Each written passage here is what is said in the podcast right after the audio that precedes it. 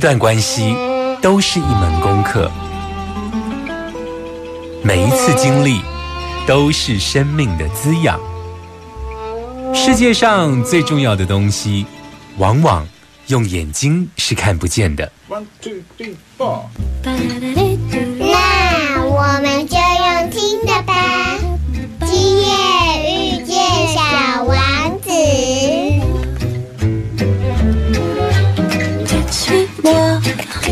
là où je sais sourd, suis-moi. Et si je suis pas, suis-moi, là où je suis beau.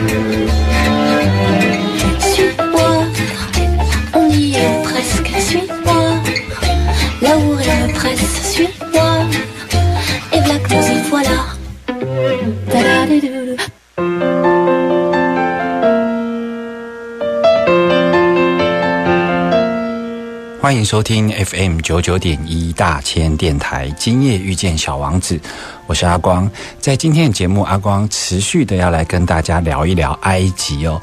不过今天在一开始呢，阿光想跟大家说的是，我记得我那时候啊，就是呃飞机抵达了开罗，就是埃及的首都，然后我在那个呃机场啊，准备要入关的时候啊，发生了一件呢让我觉得非常非常惊讶的事情哦，也就是我们当地的领队竟然能够穿越海关哦，就是我们通常不是都会是先入海关嘛，然后他们会先问一下你来到我们国家的目的嘛，那些海关人员会做一些简单的询问跟盘查，然后他会在你的 passport 上面盖上那个戳章嘛，然后贴上 visa，然后让让你入关嘛。可是你知道吗？我当时呢在排队要进到海关之前哦，结果呢。我的埃及的领队不晓得为什么出现在我面前，你知道吗？那他是怎么样从他们国家出海关来到我面前呢？而且更扯的是呢，他竟然拿了海关的戳章跟 visa 贴在我的护照上，然后直接就把我拎出关了，你知道吗？然后拎出关之后，他就直接带我去排队拿行李。所以这样的经验呢，是跟呃我在其他国家的旅游经验里头呢，这算是第一次诶。无论我到了，比方说玻利维亚这种军政府的国家哦，我都从来没有遇过啊，像这样子能够直接在海关外拎人，然后就是拎入境的这种情况哦。所以埃及是一个非常人治的社会哦。那也是因为这样子，所以我记得啊，我在呃某一天呢，我的下榻饭店其实是在那个开罗广场。开罗广场呢，其实是在世界三大博物馆，也就是开罗博物馆的正对面。然后我在下榻饭店的住房的时候呢，我在阳台上往下看，然后那个广场呢非常的干净哦。那我就在想一件事情，其实不晓得听众朋友还有没有印象哦？其实，在非洲呢，曾经发生过一个革命哦，就是在二零一零年的时候啊，有一个叫做茉莉花革命，有没有？它一开始的时候是从北非的突尼西亚开始的，然后一路这样子的茉莉花革命的浪潮啊，一路来到埃及哦。埃及在二零一一年的时候啊，在民众呢全部集结到开罗的情况下，要求当时的总统哦穆巴拉克哦下台哦。而你知道吗？穆巴拉克呢，竟然是已经统治埃及三十年的历史哦。可是呢，觉得很可惜的是，这样子的茉莉花革命呢，在二零一一年把他的集权政治呢来结束之后呢。他们第一次的全面的民主选举呢，选上了一个总统。这个二零一二年选上的总统呢，叫穆尔西哦。那穆尔西呢，因为他以百分之五十几，超过一半的投票率啊，来赢得了他总统的位置啊。可是那因为整个国家的体制啊，在民主化过程里头，其实还没有完全的成熟，所以他很快的在很多施政上面呢，就朝这个保守主义啊，以及旧的官僚系统。来倾斜哦，于是，在二零一三年的时候啊，埃及又再一次的发动了抗争哦。那这个革命抗争呢，在当时呢，很多被这个总统任命的官员呢，都赶快的弃官而去哦。为什么呢？是因为啊，当时的军政府啊就准备要政变哦，所以现在看到的埃及的总统其实是二零一四年由军政府呢所扶植的阿普勒克哦，所以呢，现在的埃及啊是重新回到了军政权的掌握，所以埃及到目前为止还不能算是个民主国家哟，所以这也是为什么阿光在这一个入境海关的时候会遇到如此荒唐的事情，我们也要跟埃及讲一声加油哦。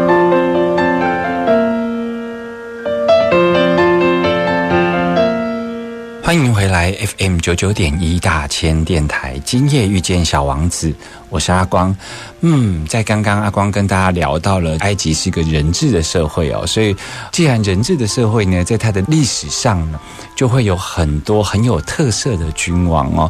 不晓得听众朋友有没有记得，我们中国有出了一个女皇帝叫武则天，对不对？但是其实埃及呢，在历史上曾经出现过三个女法老王，其中呢最有特色而且在位最久的呢，是一个叫做哈特谢普舒特的这一个法老王哦。这个名字的意思是什么呢？叫做最高贵的女士哦。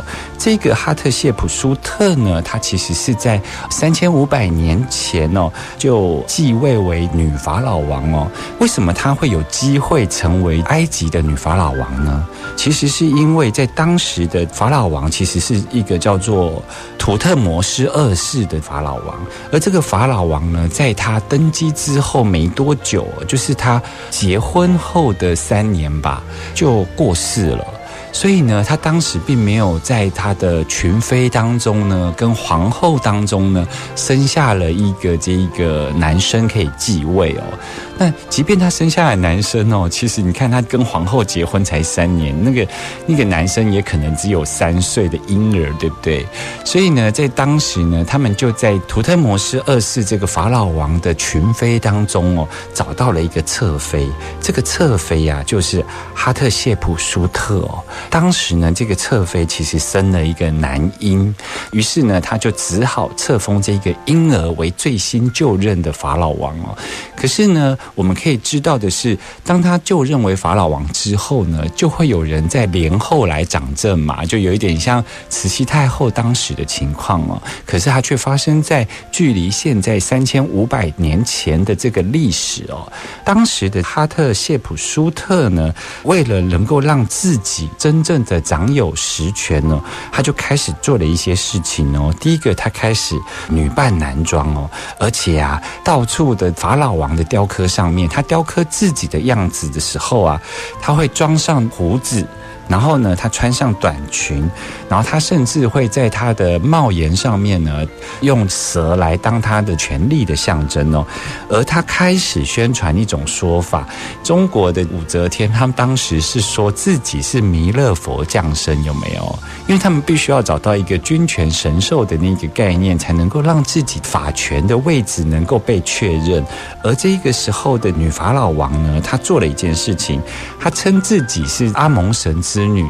那如果听众朋友有听阿光在讲埃及的这几集的故事的时候，都会知道阿蒙就是他们的最高崇敬的太阳神哦。而他宣称自己就是阿蒙神之女，其实是为了能够稳固这个女法老王的地位。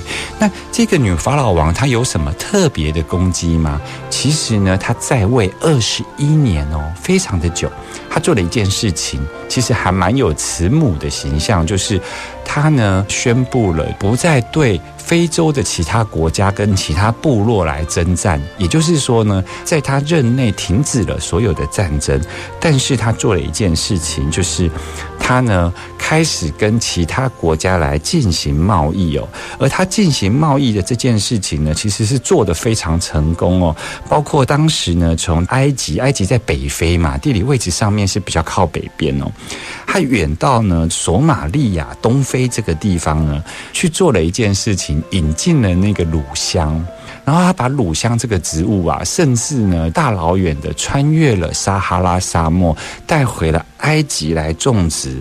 于是呢，它包括了这个乳香没药的这些树呢，引回埃及之后呢，它开始制作了相关的东西在贩售，包括当时的眼影哦，都会用这一些树脂啊来作为化妆品哦，所以他是一个非常有谋略的这个贸易家哦，所以他在他的任内其实是。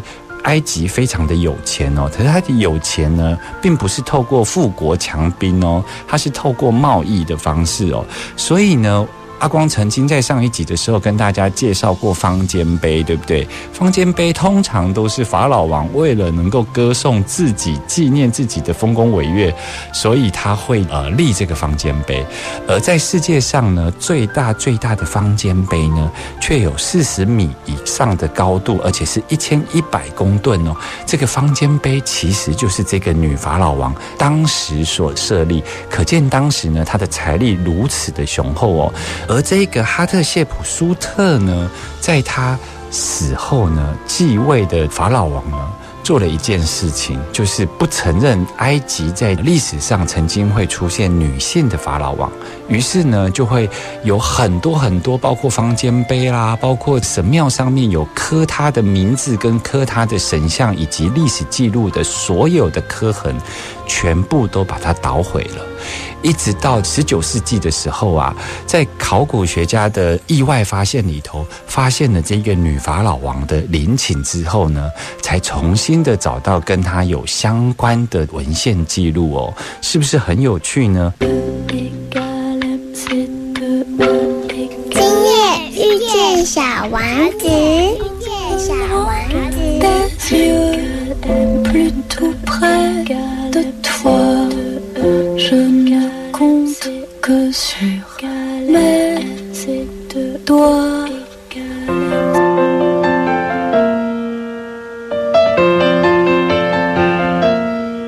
欢迎回来 FM 九九点一大千电台，今夜遇见小王子。我是阿光哦。今天因为开头的时候跟大家聊到埃及是个人质的社会，所以今天呢一整集阿光都要来介绍呢埃及历史上神话里头很特别、很特别的人物哦。那刚刚介绍了第一位女法老王，而接下来要介绍的这一位是阿光认为呢，他可能是个外星人的法老王哦，像是之前介绍到的。就是第一个由人变神的硬和田有没有？阿光也认为他可能是外星人，因为他竟然呢能够知道医学、知道农业、知道历法，然后甚至是大祭司，然后他又盖了埃及第一个阶梯金字塔，有没有？所以呢，阿光第二个要介绍认为是外星人的人呢，其实就是一个法老王。这个法老王叫做阿肯纳顿哦。其实为什么阿光说他是外星人呢？其实因为这个不是因为他。的神话故事，而是很多的这个考古学家跟人类学家哦，在所谓的法老王木乃伊里头啊，看到阿肯纳顿的时候，大家都吓一跳，是因为他的脸长长的，然后他的头盖骨圆圆的、大大的，然后他的那个雕像啊，长得跟埃及人不太一样，就是比较像我们理解的那一种外星人小灰人，有没有？他的头颅啊，即便他戴了皇冠，他都是那种细细长长的，然后眼睛。大大的样子哦，所以说他是外星人这件事情呢，其实是从他的外形上本来就长得很像外星人哦。那阿光为什么要介绍这一个阿肯纳顿呢？其实因为阿肯纳顿呢，可以说是埃及的历史上的第一位革命家哦。为什么呢？为什么说他是第一位的革命家呢？是因为他当时做了一些事情。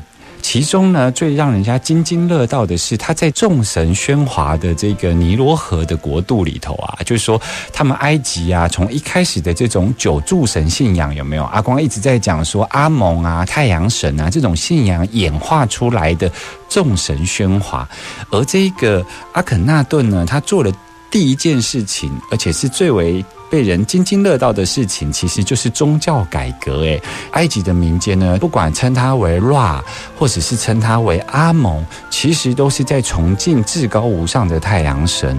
而他认为呢，真正的至高无上的神呢，没有那么多个，他也不会演化。它就是一个单一神、一神信仰哦。这是一个非常进步的概念，有没有？在我们现在的社会里头，我们可能理解啊，包括基督教，它是一神信仰，它有耶稣基督，对不对？但是在那个埃及的非常多众神喧哗的这种古代神子的朝代里头，由一个君王，而且由一个法老王自己亲身的说出，其实没有真正的太阳神，而有太阳本身。你知道他在讲什么吗？就是他没有人格化的神，但是他有自然神，也就是太阳光。就说太阳光呢，孕育万物，所以它值得被我们崇敬跟尊崇。但是呢，并不是要我们去相信一个有人格的太阳神阿蒙哦。所以呢，他就把太阳光呢称为阿顿。开始呢，在全国呢，就开始呢，把这个阿蒙神的神殿呢，都把它做了某些破坏，然后开始要求所有的埃及各部落呢，都来信仰所谓的阿顿，也就是信仰太阳光哦。所以他们认为，只要站在太阳光之下崇拜这个太阳光呢，这个光本身，它就是一个崇拜唯一的真神哦。那为什么他会想要把太阳神变成太阳光呢？这其实是一个非常大的革命呢，尤其在那个好几千年以前做这件事情哦。因为即便到现在，台湾都还是众神喧哗的各种宗教都有，可是，在好几千年前，这一个阿肯纳顿为什么会选择唯一的真神太阳光呢？我们马上回来。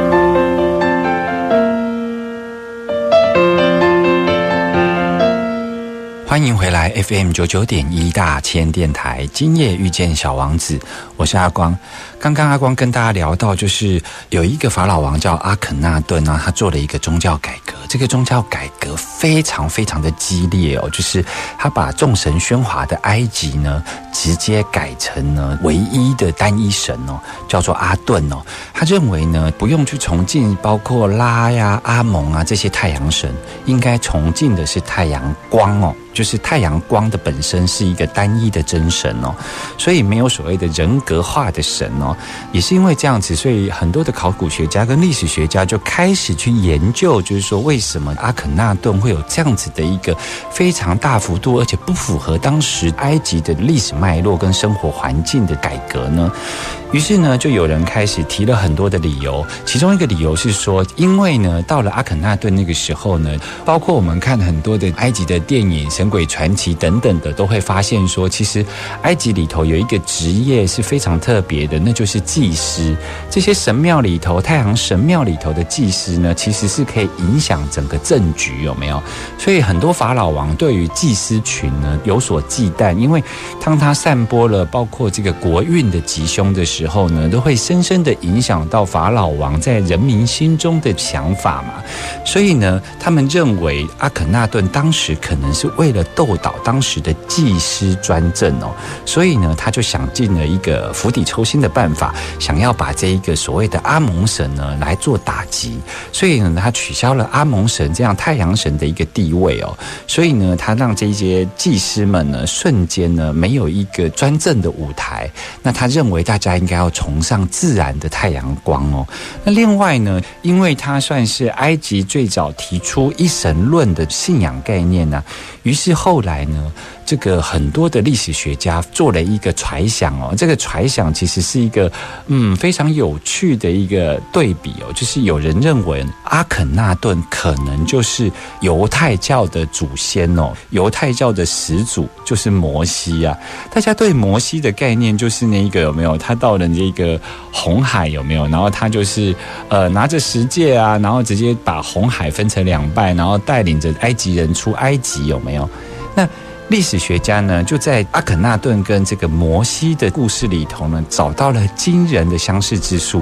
于是呢，有人呢，在他们的拜官野史的小说里头，就直接把这两个人写成同一个人。那他到底有什么相同之处呢？第一个，阿肯纳顿作为一个宗教的改革者，他谈一神信仰，其实是跟这个犹太教的一神信仰是。一模一样的，有没有？他讲的是一个太阳光的这样的概念，而摩西所谈的上帝呢，也是一个没有形体的哦。在摩西那个时候是没有在谈耶稣基督的哦，他直接谈的是什么？耶和华。耶和华是没有形体的，耶和华的意思就是 I am that I am。所以呢，在摩西这种概念跟阿肯纳顿的宗教改革的概念，这种一神信仰的概念都没有一个具体的人，知道吗？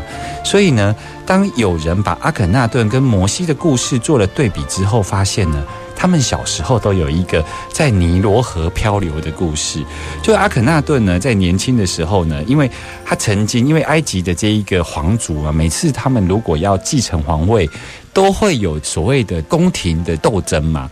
那在当时，他的母亲呢不是正统的埃及人，其实他的母亲是现在所处以色列叙利亚地区的一个部落里头的女子哦。所以呢，当他的父王驾崩之后呢，他的母亲曾经带着阿肯纳顿呢回到他的娘家，也就是现在以色列跟叙利亚这个地方。后来呢，等到政局稳定的时候呢，他才带着阿肯纳顿回到埃及，继任为法老王。而他在出生的过程中，曾经呢在尼罗河呢漂流过，所以他在婴儿的时候曾经在尼罗河漂流过，跟这个摩西呢被大家所传颂的故事是一模一样的。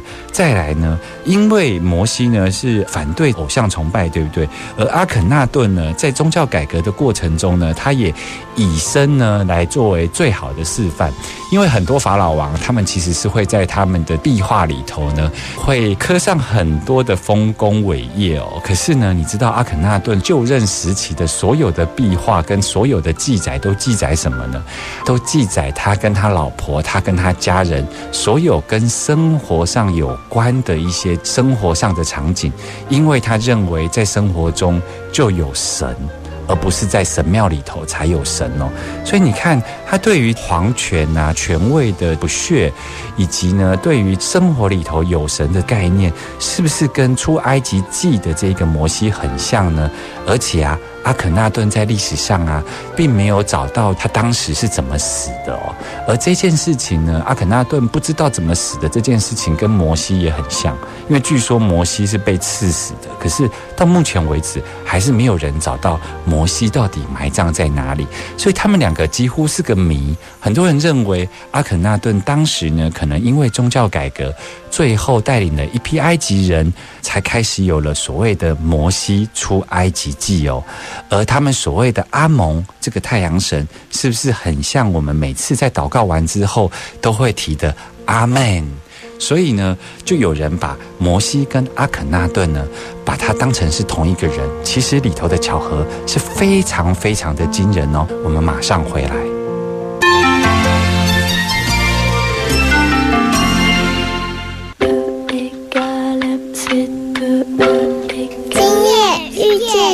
小王子，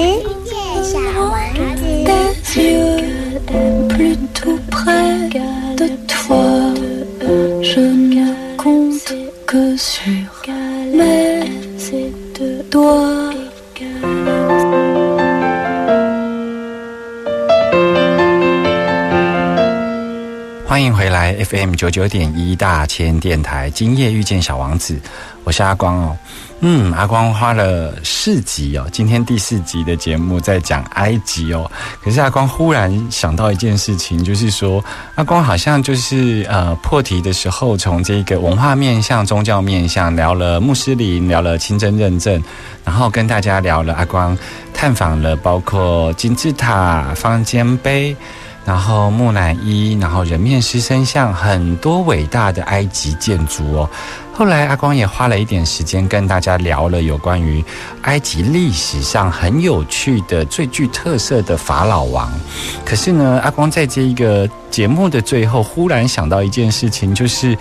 嗯，或许阿光应该跟大家介绍一个有关于埃及的创始神话哦，因为了解创始神话之后呢，对于去埃及旅游的时候，无论你去拜访圣殿啊、神殿啊，或者是去拜访金字塔、国王陵寝啊，你看到了壁画，看到了壁画上面的人物，你可能会比较容易了解，也比较能够了解说为什么埃及有木乃伊制作的原源头的原因哦。所以呢，阿光想花最后一点点时间跟大家聊一个埃及的创始神话。这个神话呢，其实叫做荷鲁斯之眼哦。很多听众朋友应该有听过荷鲁斯之眼呢。其实现在在全世界很多的地方，包括呃许多有名的建筑，还有就是像这个美元美钞上面，其实都有荷鲁斯之眼的踪迹哦。因为啊，它现在已经作为埃及的象征以外，它其实已经成为整个世界上在表示说全知全能的眼睛这件事情。它一直在监督着这个世界呢，不能做不公不义的事情。所以我们在美国的美钞上面也看到了荷鲁斯之眼哦。所以呢，荷鲁斯之眼的这个象征呢，其实已经脱离了埃及的神话脉络，已经成为全世界呢，包括身心灵、神秘学，甚至政治上，然后金融界经常使用的一个符号哦。所以呢，阿光要花点时间来跟大家聊一聊荷鲁斯之眼的这个故事哦。话说呢，我们在节目中经常提到了所谓的埃及的这一个终极信仰啊，就是太阳神。所以我们会听到阿光经常讲 Ra 或者讲阿蒙，这些都是代表埃及的终极信仰的神，叫太阳神。他们历代的法老王以及贵族们，其实是都来自于这个太阳神的创生呢。所以呢，他们在埃及的皇族血统里头，其实是经常会发生所谓的近亲结婚的情况哦。所以呢，太阳神呢，他的一对儿女，他其实也是近亲结婚，而这对儿女呢，又生了一对，也就是太阳神的孙子哦。那太阳的孙子里头啊，有一个叫做欧西里斯的，他当然就会成为埃及政权上的国王，对不对？那这个女女性的这个孙子，这样讲好奇怪哦，就他的太阳神的孙女啊，她叫做伊瑟斯，很多人对她非常了解。伊瑟斯呢，其实是整个埃及非常重要的女神信仰哦，有一点像我们台湾的什么呢？有点像台湾的观世音菩萨信仰哦。那阿光为什么要从这里开始讲起呢？是因为当时的这个国王啊，欧西里斯啊，他呢就是掌管了整个统治了整个埃及。他他呢有一个弟弟，这个弟弟叫做赛特。那弟弟这个赛特呢，他其实是头呢是长得像狼犬的这种头。那他呢很喜欢流浪，所以他都在埃及的沙漠里头流浪哦。而这个欧西里斯呢，他其实是长了一个老鹰的头。他长了这一个老鹰的头呢，那他统治了当时的埃及哦。有一天呢，这个在沙漠中的弟弟赛特呢，他忽然觉得他累了，他想要回到他的国家，于是呢，他想要篡位。他就做了一个木头的盒子，其实有一点像棺材的样子，但是他把它做得非常的精美。然后他从沙漠回来，找了他的哥哥欧西里斯国王哦，然后他就跟他哥哥讲说：“哥哥哥哥，我们真的好久不见了，我从沙漠里头带回了一个非常精美的礼物哦，你快来看哦。”于是欧西里斯呢就不由他的觉得哇，这真的是一个非常精美的木盒。于是呢，在赛特的邀请之下呢，他就爬进了这个木盒里头，他想要试试这个木盒的感觉，这个木盒的温度，这个木盒的质感哦。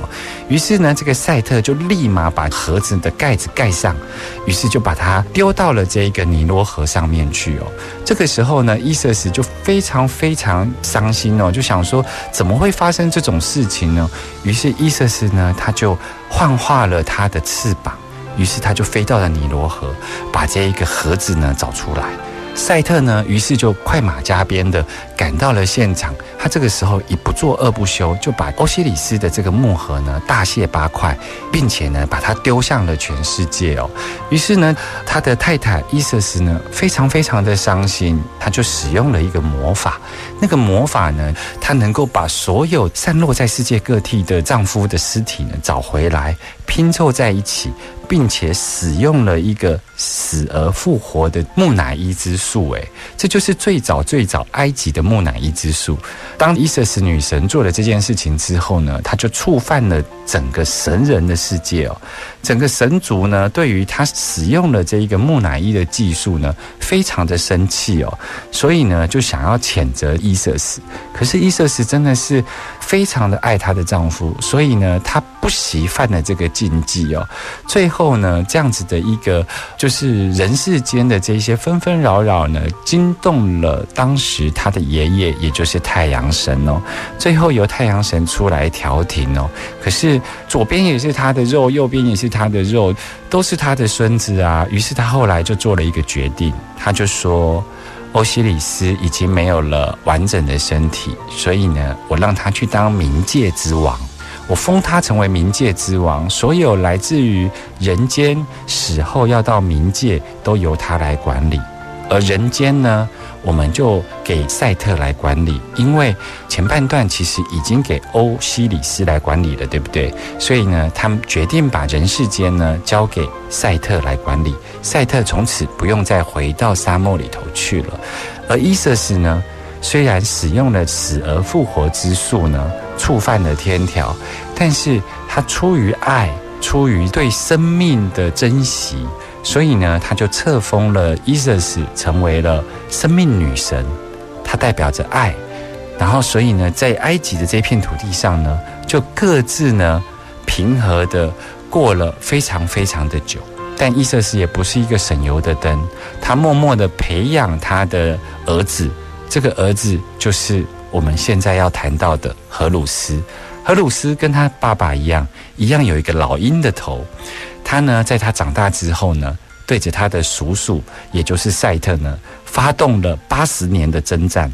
最后呢，他在这个争斗中呢，他丧失了他的右眼，他的眼睛呢，在打斗中呢，被赛特所挖出来。可是呢，最后荷鲁斯呢，还是因为年轻正义的形象，打败了赛特。埃及一连四集，我们就在最知名的荷鲁斯之眼的故事，我们要结束喽。下个礼拜我们要到了冬至的节气哦，阿光要跟大家聊聊有关于冬至的故事。我们下周见喽，拜拜。